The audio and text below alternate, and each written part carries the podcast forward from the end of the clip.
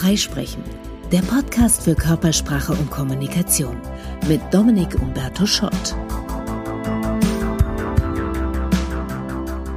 Wir leben in einer Welt, die unübersichtlicher geworden ist, die komplexer geworden ist, in der es schwieriger ist, sich zu orientieren. Und wir leben zugleich in einer Wissensgesellschaft, die sehr stolz ist, dass wir viel Wissen haben, dieses Wissen auch weitgehend jedermann zugänglich ist und wir brauchen das Wissen und die Fakten, die dahinter stehen, um uns eben in dieser unübersichtlichen Welt zurechtzufinden, um Dinge einzuordnen, um Dinge zu evaluieren, zu bewerten. Und weil Fakten und weil Wissen in unserer Welt so eine große Rolle spielen, vielleicht mal interessant, da mal reinzuleuchten. Meine These, wir gehen mit dem Begriff Fakten und mit dem Begriff Wissen recht großzügig um. Denn vieles von dem, was wir unser Wissen nennen, ist streng genommen Glaube. Es gibt vereinfacht gesagt zwei Arten von Wissen. Das, was ich unmittelbar selbst sinnlich erfahre, Wissen aus erster Hand, wenn man so möchte, und Wissen aus zweiter Hand, alles, was ich erfahren habe, gehört, gelesen und dann glaube. Also wenn ich vor mir im Zimmer einen Stuhl sehe, dann kann ich den nicht nur sehen, ich kann den anfassen, befühlen, vielleicht sogar beschnuppern. Das ist eine sinnliche Wahrnehmung und die meldet mir ganz klar zurück. Da draußen gibt's eine Realität, die hat eine Form, eine Farbe, eine Größe, einen Geruch, da ist ein Stuhl. Wenn andere Menschen im Zimmer sind, kann ich sicherheitshalber die auch noch fragen, ob die auch diesen Stuhl sehen und ob wir uns vielleicht sogar auf die Farbe einigermaßen einigen können. Dann weiß ich, ich bild mir den nicht nur ein, dieser Stuhl ist, nach allem, was wir wissen, real. Eindeutiger und klarer kann ich nichts auf der Welt wissen als das, was ich sinnlich direkt erfahre. Natürlich kann man streng genommen immer in Zweifel ziehen, ob es überhaupt eine Außenwelt gibt, ob sich diese ganzen Sinneswahrnehmungen, die mir eine Realität zurückmelden, nicht eigentlich nur in meinem Gehirn abspielen, aber auch dann müsste ich anerkennen, dass es ein Gehirn gibt, in dem sich das abspielt, dann ist das eine Realität.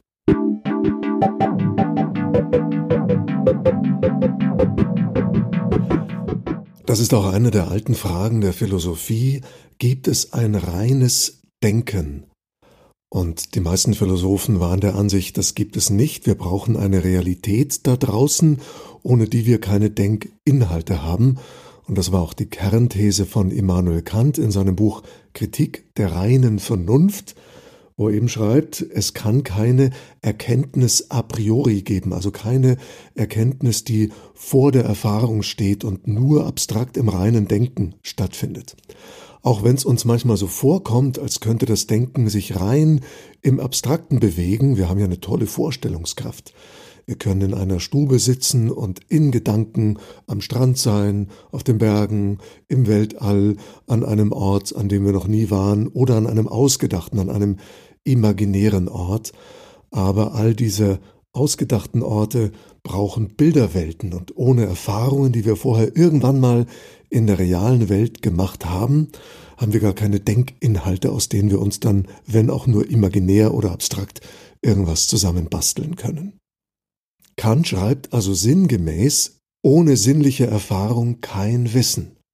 Da gibt's allenfalls Hirngespinst oder Glaube, und auch die sinnliche Erfahrung allein ist nur eine Wahrnehmung, eine Beobachtung, und wir brauchen die, er nennt es Vernunft damals, um dem Ganzen eine Bedeutung zu geben. Wenn wir keine sinnhaften Erfahrungen oder keine gelernten Begriffe haben, dann könnten wir zwar einen Stuhl sehen, aber wir wissen weder, was wir da sehen, noch wie das heißt, noch wozu es Nütze ist. Das ist eine reine Wahrnehmung. Und jetzt kommt Kant und sagt, die Einordnung, die liegt nicht in den Dingen, also nicht im Stuhl selber, der Stuhl weiß auch nicht, dass er ein Stuhl ist, sondern die Einordnung liegt im Wahrnehmenden. Wir nennen das Ding Stuhl und geben dem eine Bedeutung. Und das heißt wiederum, das, was wir wahrnehmen, ist die Wirklichkeit, aber jeder sieht seine eigene Wirklichkeit. Da draußen gibt's einen Stuhl, das ist die Wirklichkeit, aber jeder sieht ihn anders. Für den einen ist er hässlich, für den anderen schön, für den nächsten unbrauchbar, bequem und so weiter.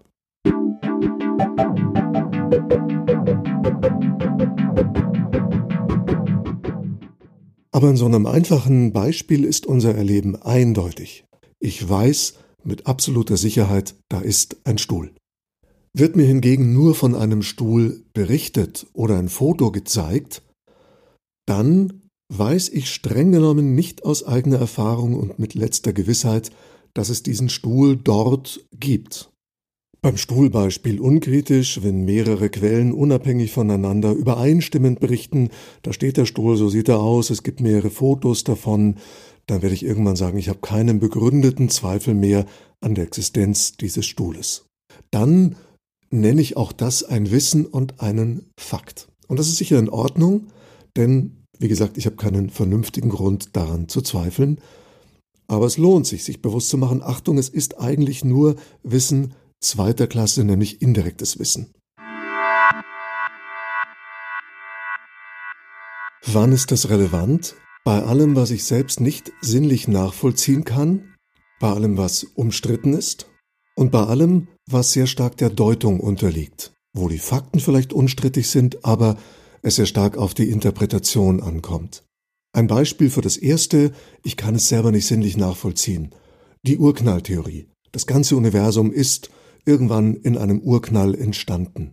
Die moderne Physik kann das logisch belegen, aber es ist für uns sehr schwer nachzuempfinden, nachzufühlen. Jetzt können wir also den Physikern glauben, dass ihre Theorie hier richtig ist, aber es bleibt außerhalb unserer Wahrnehmungsmöglichkeiten, ob es einen Urknall gegeben hat, und wir können uns den natürlich auch nur sehr schwer vorstellen, denn dann wäre auch mit dem Urknall Raum und Zeit entstanden. Wir müssten uns dann zugleich vorstellen, dass es vor dem Urknall keinen Raum, keine Zeit gab.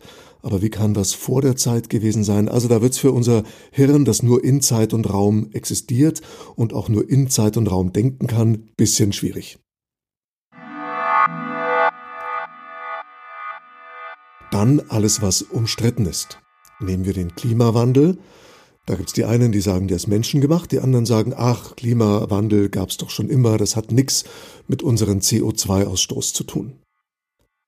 Da bin ich als Laie darauf angewiesen, dass Forscher mir Fakten liefern, die ich dann glaube, und streng genommen heißt das, ich muss den Forschern glauben. Jetzt ist es beim Klimawandel relativ einfach, weil etwa 97 Prozent, was man so hört, der Forscher sich da einig sind. Dann kann ich als Laie sagen, na, also 97 Prozent, da mache ich wahrscheinlich nichts falsch, wenn ich mal mit der großen, großen, großen Mehrheit gehe und mich der anschließe und sage, diese 97 Prozent haben wahrscheinlich recht. Schwieriger wird's bei Themen, bei denen ich eine sehr starke emotionale Haltung habe. Beispiel Tempolimit. Ich behaupte jetzt mal, dass die Faktenlage sehr stark für ein Tempolimit auf Autobahnen spricht. Aber mit Sicherheit äh, gibt's äh, Menschen, die jetzt sofort sehr schlüssige, plausible Argumente haben, auch faktenbasierte Argumente, warum so ein Tempolimit nichts bringt. Vermutung, dahinter steckt ein starker emotionaler Wunsch, kein Tempolimit zu haben, weil man gerne mal schneller unterwegs ist. Und dann kann es diffizil werden, wenn die Faktenlage einigermaßen klar ist, zum Beispiel es gab einen Ersten Weltkrieg, wir wissen, wann er angefangen und wann er aufgehört hat, wie viele Opfer, wo waren welche Schlachten.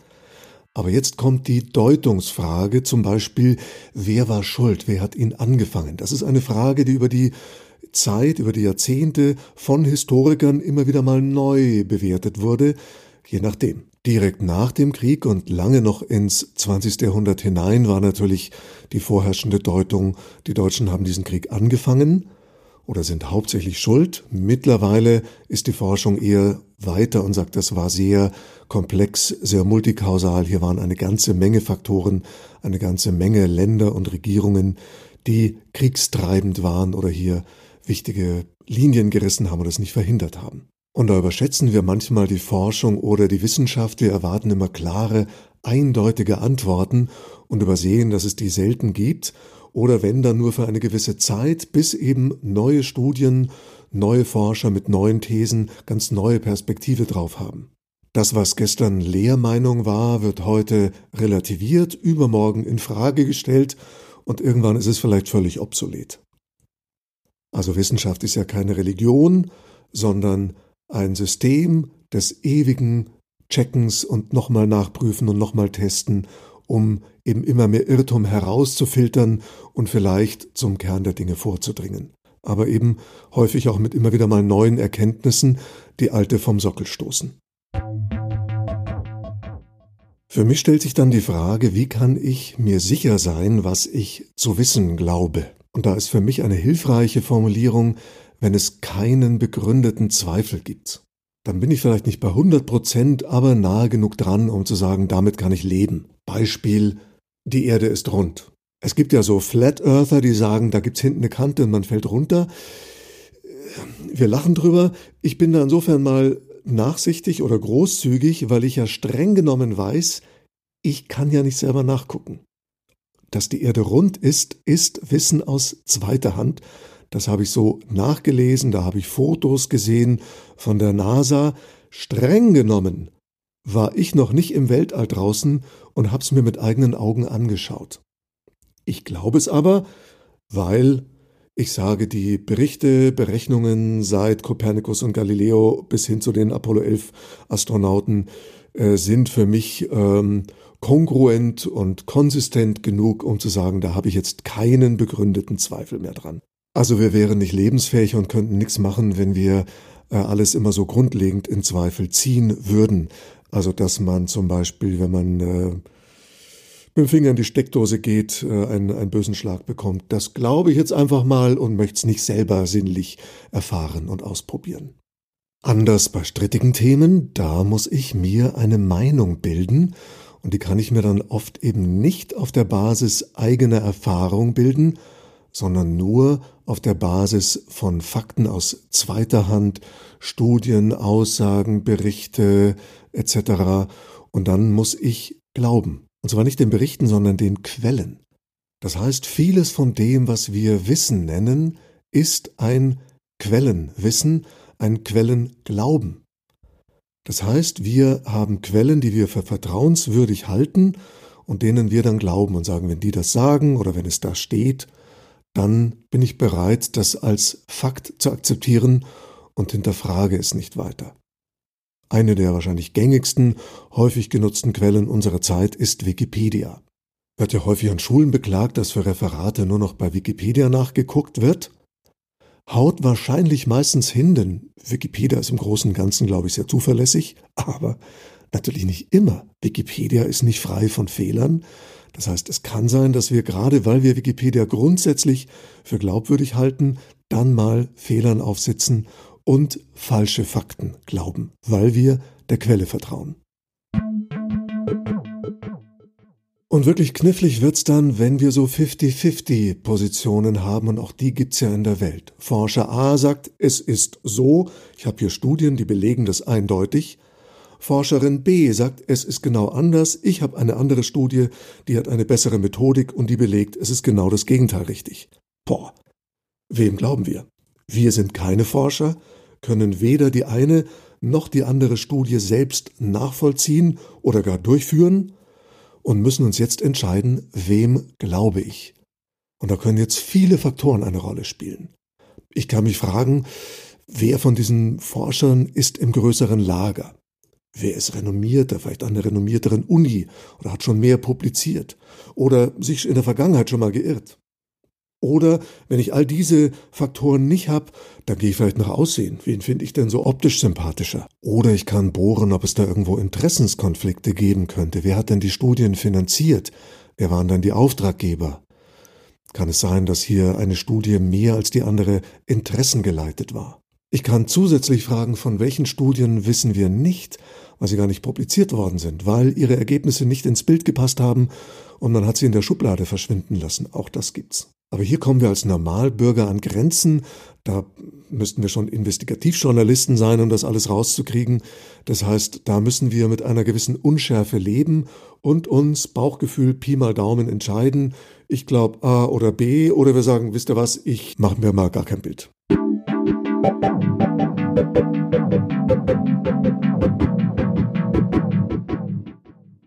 Die Mehrheit übrigens ist nicht immer unbedingt die beste Referenz, denn das gab es natürlich bei Lehrgebäuden in der Wissenschaft schon oft, dass es eben eine vorherrschende Lehrmeinung gab, die wurde an den Universitäten gelehrt, dann kommt jemand mit einer ganz neuen Idee und wird als Avantgardist und als Ketzer natürlich erstmal schwer diffamiert und angefeindet und belächelt oder als Spinner abgetan und puh, 10, 20 Jahre später ist das die neue Lehrmeinung.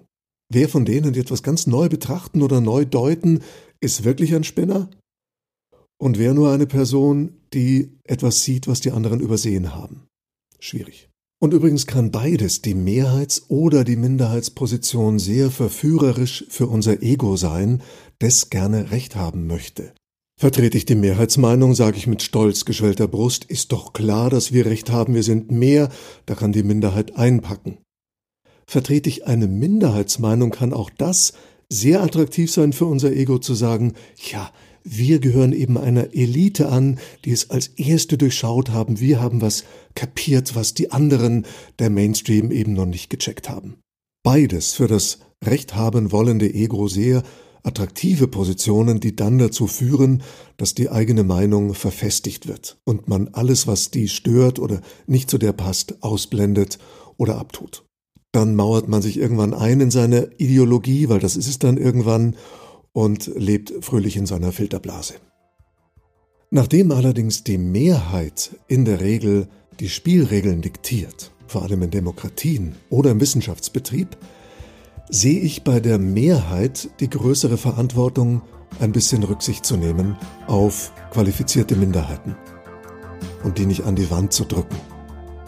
Und damit zuletzt ein Schlenker zur Glücksforschung, denn die sagt, Wissen ist schön, Besitz wunderbar, aber glücklich machen uns Sozialkontakte und vor allem Erlebnisse. Denn starke, intensive, schöne Erlebnisse und die Erinnerung daran, die sorgen vor allem dafür, dass wir uns über unser eigenes Leben eine gute Geschichte erzählen und Zufriedenheit haben. Deswegen, so schön es ist, Bücher zu lesen, im Internet unterwegs zu sein, Wissen anzusammeln und sich zu informieren, öfter raus ins echte Leben, denn da sammeln wir die echten sinnlichen Erfahrungen und die nähren uns mehr als trockene Fakten. In diesem Sinn eine gute und erlebnisreiche Woche. Freisprechen, der Podcast für Körpersprache und Kommunikation mit Dominik Umberto Schott.